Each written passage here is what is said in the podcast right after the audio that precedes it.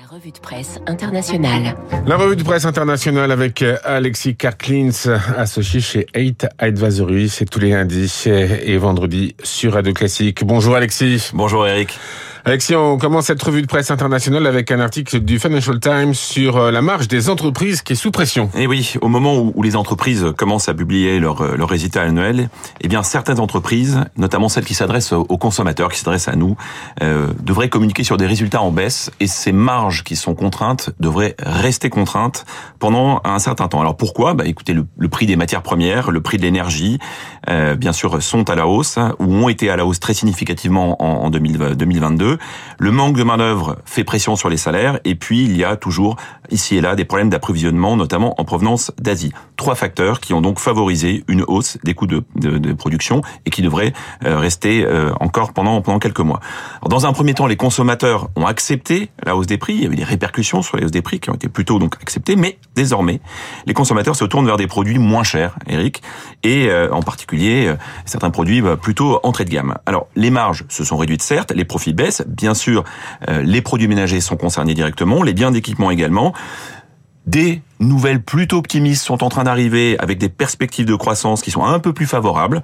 Euh, les prix, euh, en revanche, eux, vont rester plutôt, encore une fois, plutôt élevés, même si on voit déjà qu'aux États-Unis, l'inflation commence à reculer.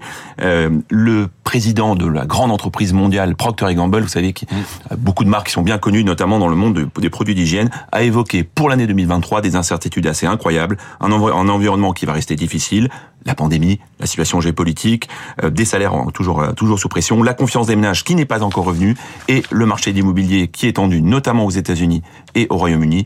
Oui, les entreprises vont devoir s'adapter, elles vont le faire, elles vont le faire pour restaurer leur marge, ça va passer par un certain nombre d'économies, mais dans tous les cas, l'année 2023 et c'est le mot de la fin du Financial Times, l'année 2023 va être une année de grands défis pour beaucoup d'entreprises. Alors, l'inflation est toujours là, d'ailleurs en Angleterre, le Télégraphe prédit une inflation persistante.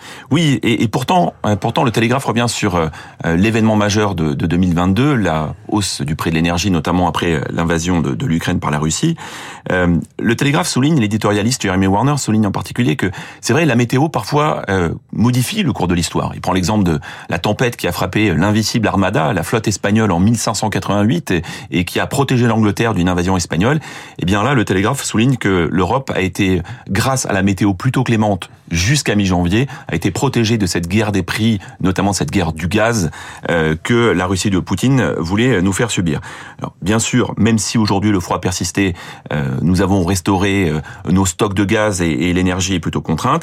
Nous avons évité les pénuries, nous avons évité sans doute les, rationnements dans les prochains mois. Et normalement, l'été 2022-2023 devrait être protégé. Mais même si l'optimisme revient un peu en ce, en ce début d'année, le Télégraphe revient sur le fait que l'inflation justement est là pour durer. Même si elle baisse dans les prochains mois et si elle baisse rapidement, elle sera probablement et durablement supérieure à ces 2% que nous avons connus. Et ça, c'est un phénomène qui peut continuer à faire pression sur l'économie. Enfin, un cap Alexis sur l'Espagne avec euh, El País et un article sur une personne qui a contribué à la renommée de Vincent Van Gogh. Le destin extraordinaire de Johanna Van Gogh, dite Jo Van Gogh, la femme du frère de Vincent Van Gogh, euh, Théo Van Gogh. Euh, jo Van Gogh, une, donc une néerlandaise euh, installée à Paris avant de retourner aux Pays-Bas, eh bien fut celle qui contribua à la promotion de la peinture de son beau-frère. Elle fut très vite convaincue du génie de génie de, Vincent Van Gogh et après la disparition du peintre en 1890, il n'avait que 37 ans, mais aussi du frère, donc de son mari.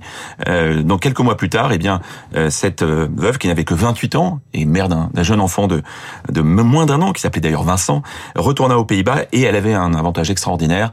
Elle parlait plusieurs langues. Elle parlait le français, l'anglais, l'allemand, ce qui lui permit de correspondre avec les marchands d'art européens. Eh bien, elle fit connaître la peinture de Vincent à travers le monde entier et elle réalisa à la fois sous forme de, vente, euh, d'exposition, euh, un, miracle extraordinaire puisqu'elle fit révéler au monde le génie euh, de son beau-frère. Elle, elle disparaît en 1925, elle a 62 ans et pendant toute sa vie, eh bien, elle aura passé son temps à faire connaître cette peinture qui est aujourd'hui considérée comme une des grandes peintures de l'histoire. Voilà. Il y a une exposition. Pourquoi l'article de El País en parle? Il y a une exposition qui commence le 10 février au musée Van Gogh d'Amsterdam qu'il faut absolument aller voir si c'est possible. C'est noté. Merci Alexis Kaklins, associé chez 8 Advisory. On vous retrouve lundi.